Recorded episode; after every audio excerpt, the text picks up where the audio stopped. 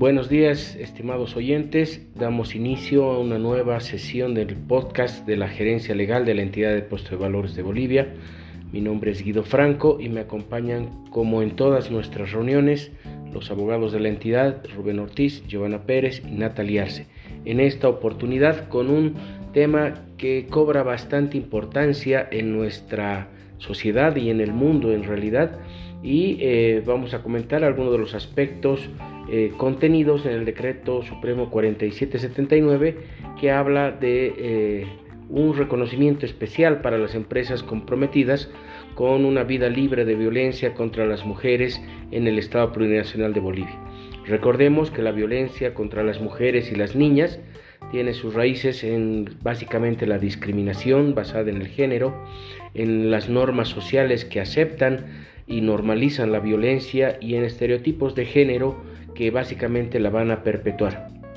Hasta la fecha, los esfuerzos para poner fin a la violencia contra las mujeres y las niñas se han centrado fundamentalmente en proporcionar respuestas y servicios a las sobrevivientes de violencia. Sin embargo, la prevención, que consiste en abordar las causas estructurales y los factores de riesgo y de protección asociados a la violencia, son esenciales para erradicar la misma contra las mujeres y las niñas. La prevención es la única manera de detener la violencia antes inclusive de que ocurra. Requiere un compromiso político, aplicar leyes que fomenten la igualdad de género, invertir en organizaciones de mujeres y abordar las múltiples formas de discriminación a las que se enfrentan las mujeres a diario. Las pruebas disponibles sobre la prevención han evolucionado considerablemente en la última década y como resultado también de las diversas iniciativas que deben ser respaldadas por el Estado. Así es que llegamos a esta normativa que he comentado al inicio, eh, sobre la cual eh, le solicito a nuestro eh, estimado colega Rubén Ortiz nos pueda comentar un poco y comentarnos cuál es el objeto, el ámbito de aplicación y los eh, componentes esenciales de esta nueva normativa. Bienvenido Rubén, buen día, por favor, haznos el comentario correspondiente. Buen día, muchas gracias. Bueno, yo voy a hablar acerca del objeto que tiene como inicio el 17 de agosto de 2022, eh, fecha en la cual se promulga el decreto supremo de referencia, que es el 4779 y el cual tiene por objeto crear un sello. Este sello es el de empresa comprometida con una vida libre de violencia contra las mujeres en el Estado Plurinacional de Bolivia y tiene la finalidad de incentivar y reconocer a todas las empresas comprometidas que trabajan en, esta, en la prevención e implementación de acciones que coadyuven a la construcción de una cultura despatriarcalizadora. Entre lo más relevante de este decreto supremo se dispone lo siguiente.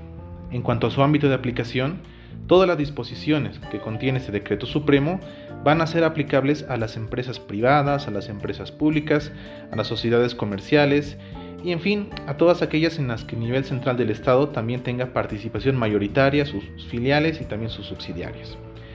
¿Cuál va a ser la finalidad de la creación del sello?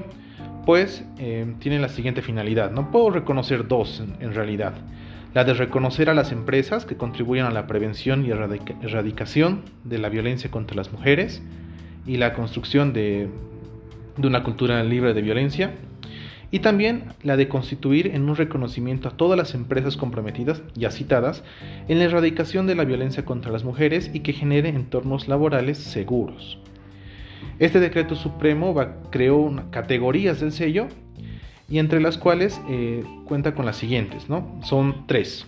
La categoría compromiso, que es un sello catalogado como bronce, que se otorgará a las empresas que contemplen en su normativa interna disposiciones tanto para la prevención y atención de casos de acoso y violencia contra las mujeres dentro de la empresa. Asimismo, tiene una categoría de prevención que es un sello plata, que se otorgará a las empresas que además de realizar las acciones para la obtención del sello bronce, trabajen en la prevención interna y externa de la violencia contra las mujeres. Finalmente, prevé una categoría de innovación a la cual se le cataloga un sello de oro que se otorgará a las empresas que además de realizar las acciones para la obtención de los ya mencionados sello plata y sello bronce, implementen además nuevas ideas y prácticas que contribuyan en la prevención de la violencia contra las mujeres y coadyuven a la construcción de una cultura despatriarcalizadora. Gracias Rubén, excelente. Vemos que el Estado está dando señales importantes hacia la comunidad civil, hacia el ámbito privado, para promover precisamente el criterio eh, que se ha mencionado en contra de la violencia. ¿Cuáles serían los criterios para la otorgación del sello, eh, su uso, su vigencia? Por favor, Natalie, coméntanos un poco. Gracias, doctor. Estimados oyentes, bueno, los criterios para la otorgación del sello de la empresa comprometida con una vida libre de violencia contra las mujeres son cuatro puntos en los cuales vamos a desarrollar cada uno. El primero es la normativa interna, es decir, la empresa tendría que reflejar a través de un código de ética, una política de personal y de talento humano, una política de marketing, que rehace el uso de la publicidad sexista, protocolos de prevención o otros instrumentos y herramientas desarrolladas por la empresa. Es decir, que la normativa interna debería guiarse por alguna de estas de estos códigos, ¿no? Es decir, puede ser uno o varios de los siguientes documentos. La empresa, basta que tenga uno de estos, ya se aplicaría para conseguir este sello. El siguiente punto es la prevención interna, es decir, la empresa tendría que hacer acciones periódicas para sensibilizar a los trabajadores, a las trabajadoras, para prevenir la violencia en el ámbito laboral. Y el otro punto es la prevención externa, que se efectúa a través de acciones de las mujeres de la violencia con la sociedad, es decir, se tendría que promover charlas, sociabilizaciones con la sociedad sobre este tema, ¿no? Y el último punto es tener ideas, conceptos, productos, servicios, prácticas que estén claramente destinadas a contribuir la prevención y lucha contra la violencia hacia las mujeres en el ámbito empresarial. La autorización de este uso de sello de empresa comprometida con una vida libre de violencia contra las mujeres en el Estado Plurinacional de Bolivia, se va a realizar mediante una resolución ministerial de justicia y transparencia institucional.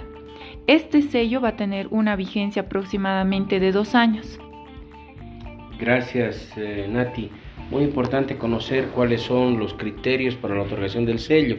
Ahora, eh, Giovanna, buen día. Por favor, puedes comentarnos cómo sería la convocatoria, la postulación de las empresas eh, privadas que están interesadas en acceder a los sellos que se han mencionado. ¿Cómo están queridos oyentes de podcast?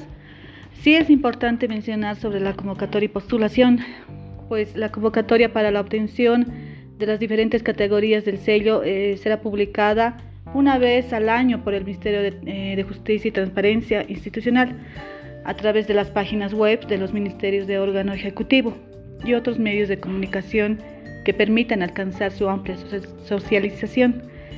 En la convocatoria se establecerá la obligación de presentar una certificación emitida por el Ministerio de Trabajo, Empleo y Previsión Social que acredite la inexistencia de conminatoria de inmediato cese de acoso laboral contra el personal jerárquico de la empresa que postule a la obtención del sello.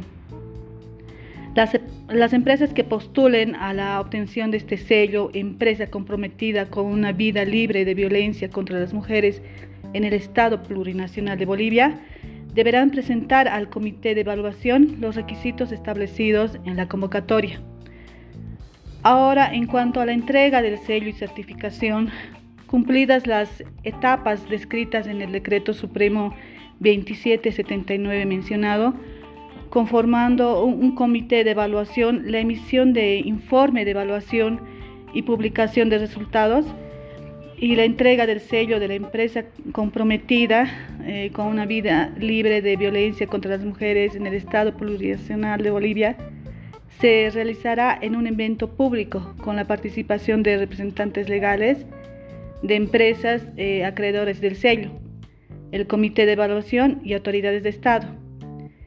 Y en cuanto a los beneficios del uso del sello y difusión, las empresas que logren obtener el sello y su autorización de uso obtendrán como beneficios eh, los siguientes.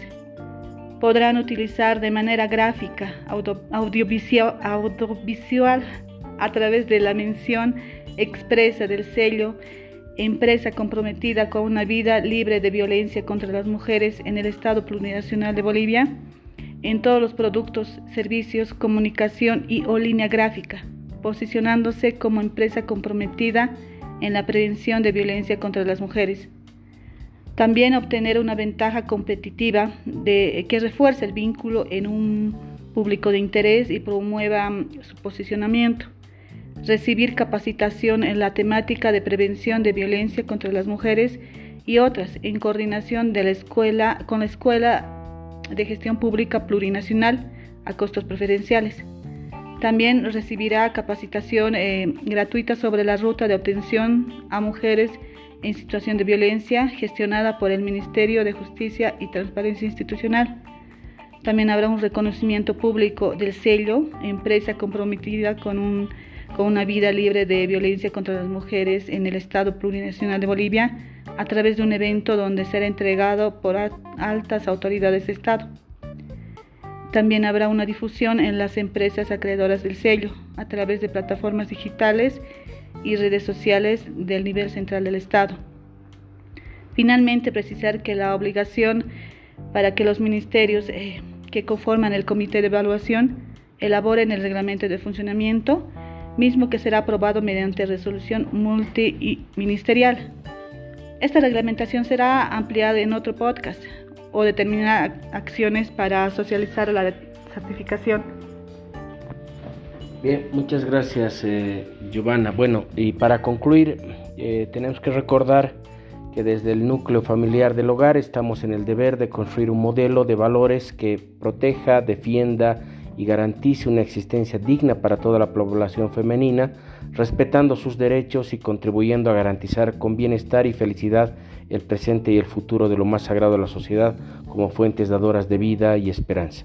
Más allá del hogar es de vital importancia que todos los estamentos de la sociedad, además de los organismos del Estado y empresas privadas, adopten prácticas de prevención para proteger a las mujeres en general, que reiteramos son lo más sagrado y fructífero de la sociedad. Protegerlas implica garantizar sus derechos fundamentales para que puedan desarrollar sus actividades en el marco de una vida digna y saludable, libre de todo tipo de violencia. Bien, queridos amigos, con este importante tema hemos dado conclusión al podcast de la fecha, despidiéndonos hasta una nueva oportunidad. Muchísimas gracias.